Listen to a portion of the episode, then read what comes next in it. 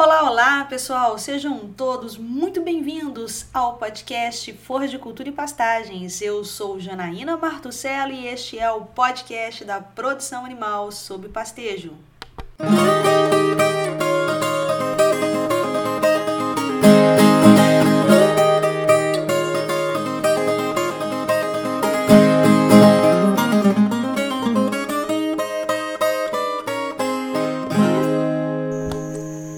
Aí, pessoal, tudo bem com vocês? Coisa boa ter vocês aqui de novo no podcast Forras de Cultura e Pastagens.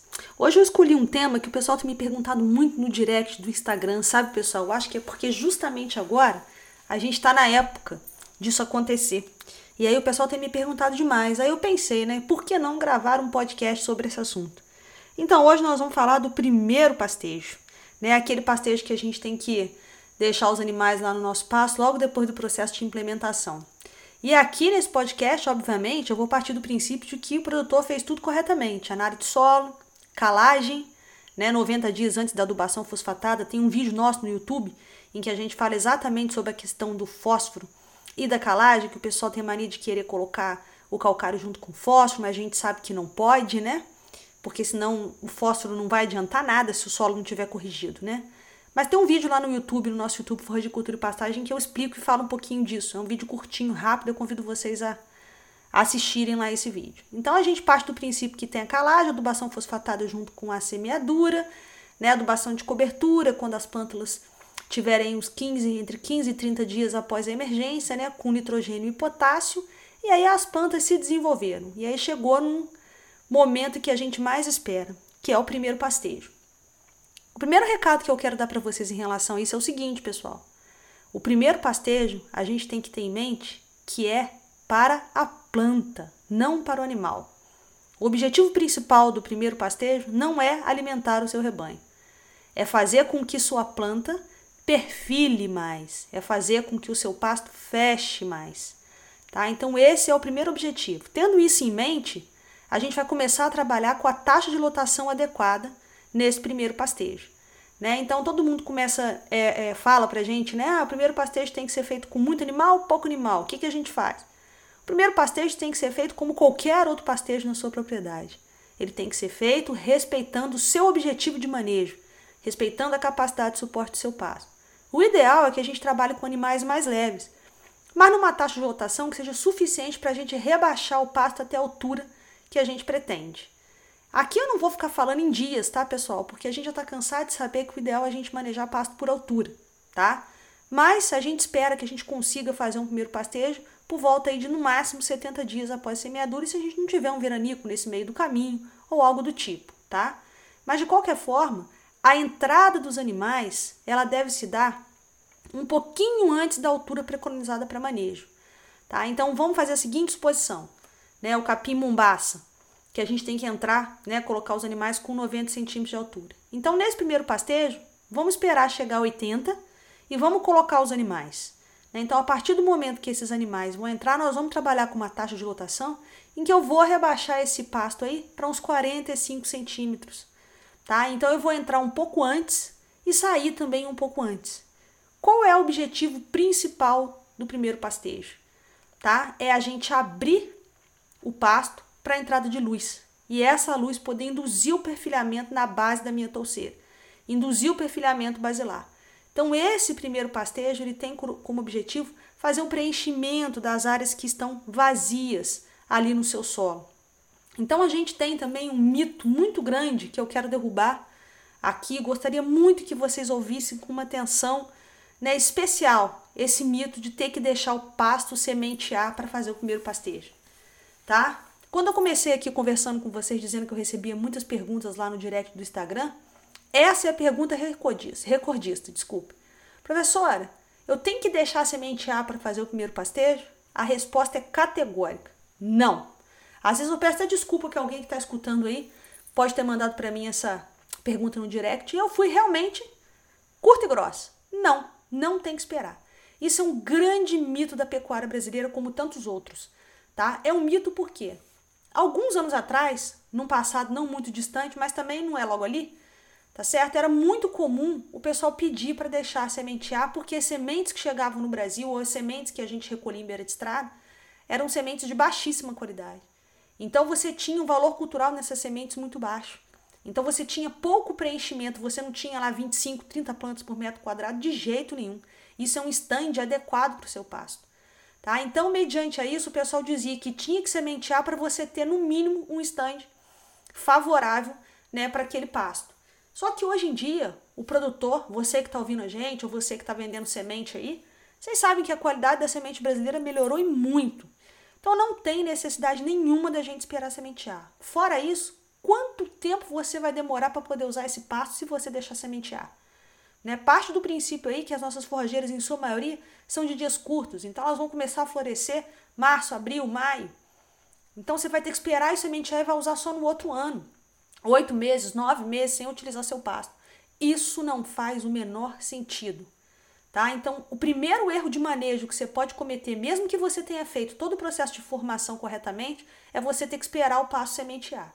Tá? Então ele vai ficar muito alto, muito fibroso. Provavelmente depois, você deixa ele sementear, você vai ter que roçar ou você não vai ter taxa de lotação suficiente para consumir aquela macega.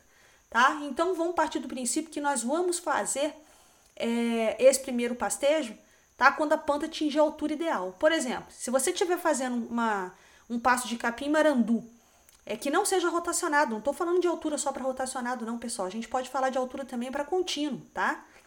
Então, você tem lá um, um pasto recém-formado de capim mumbaça. Ó, oh, desculpa, gente, de capim marandu.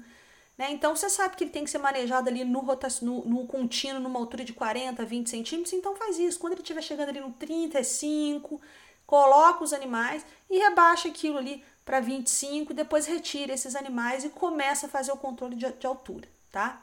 Uma outra dica também muito importante que ajuda consideravelmente essa questão relacionada ao perfilhamento, que é o seu objetivo com o primeiro pastejo, que a planta gere novos perfilhos para preencher o solo, aumentar a toceira e aumentar a produção de massa. Uma outra coisa importante é você fazer uma adubação de cobertura assim que você retira os animais desse primeiro pastejo. Então você retira os animais, aplica lá 50 kg de nitrogênio por hectare, né? Coloca lá dois sacos de ureia no hectare para que você tenha então essa adubação de cobertura, para você induzir o perfilhamento, tá? Porque são duas coisas que induzem o perfilhamento: a luz e o nitrogênio. Então você já colocou os animais para pastejar, a luz já entrou, agora você coloca o nitrogênio para dar mais um suporte para esse seu pasto ficar realmente bem formado. Aproveito também para falar para vocês que tem um vídeo no YouTube sobre perfilhamento também, em que eu falo exatamente de luz e nutrientes. Quer ter pasto, tem que ter perfilho. Por isso que o primeiro pastejo, ele é imprescindível para o perfilhamento, tá, pessoal? É, tem, temos que partir né, do princípio que essa planta ela vai estar tá fixa no solo já, tá? Então você faz um teste. Você passa a mão, corre a mão, escolhe uma, umas áreas, faz em zigue-zague e tenta arrancar você mesmo né, esses perfis, essas touceiras. Se elas não saírem, ok. Solos muito arenosos vão trazer para a gente essa dificuldade. Então, talvez você tenha que esperar um pouco mais de tempo para fazer o primeiro pasteiro, para que essas raízes ficam mais fixas nesse solo, tá? Então, você faz esse teste, vê se você consegue arrancar com a sua mão, né? E aí você pode iniciar esse primeiro pastejo, tá? Então, o que eu quero deixar claro para vocês aqui, tá? É que essa ideia de deixar a pasto sementear, ela tem que cair por terra, tá? Se a gente for esperar isso acontecer, vai demorar demais para a gente conseguir fazer a utilização do nosso pasto, tá? Se você não tiver animais jovens para poder colocar no pasto, pode colocar animais mais pesados, não é proibitivo, tá, pessoal? Pode trabalhar com animais mais pesados, só que a gente tem que ter cuidado para atestar essa taxa de lotação com base nessas alturas, tá? Então chegou na altura, se você colocar mais animais, você vai chegar rápido, se você colocar menos animais, vai demorar um pouquinho mais para chegar, tá? Então, a partir desse momento em que você retira os animais, em que você faz essa adubação, você passa a ter um ambiente extremamente favorável, tá? É, para uma boa formação do seu pasto. Essa é a ideia. Ter esse ambiente favorável para que entre luz induza perfilha, esse perfilhamento, tá certo? Essa é a ideia, né? Para você preencher esses espaços que estão vazios, tá? Então, o primeiro objetivo que a gente tem no pastejo é eliminar aqueles pontos ali das gemas apicais tá? Para que a gente induza esse perfilhamento basilar e possa formar então o pasto, né, da melhor forma possível para que a gente possa ter uma maior produção de biomassa e consiga então iniciar os trabalhos com essas questões relacionadas à altura, tá? Então esse é o objetivo do, do primeiro pastejo. Como eu comecei aqui falando para vocês, o objetivo não é o animal nesse caso, o objetivo é o pasto. Você ainda está em fase de implementação. Não ache que depois que a semente germinou, você vai dizer, ah, graças a Deus germinou tudo. Não. Após a germinação da semente, essa planta tem que se desenvolver até o momento em que você retira os animais do primeiro pastejo, você ainda está em fase de formação do seu pasto. Isso vale para pastos novos, pastos reformados, tá? Renovados, recuperados, tá? Então essa regra, ela não é só para quando você não tinha nenhuma área de pastagem e está começando. Isso vale para todas as áreas de pastagens que você quer renovar, recuperar, tá? Na sua propriedade, tá? É, então é muito importante que a gente consiga colocar uma taxa de lotação que faça uma colheita de forragem, né, um pastejo que permita a entrada de luz e induza o perfilhamento. Esse é o principal objetivo do primeiro pastejo. Qual era o recado de hoje? Não devemos esperar sementear. Esse era o recado que eu queria deixar hoje para vocês, viu, pessoal? Eu aproveito para convidar todos vocês a seguirem as nossas redes sociais.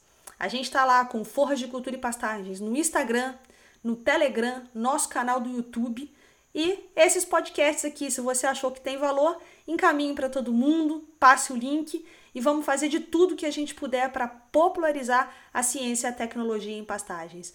Muito obrigado, pessoal. Um abraço a todos vocês.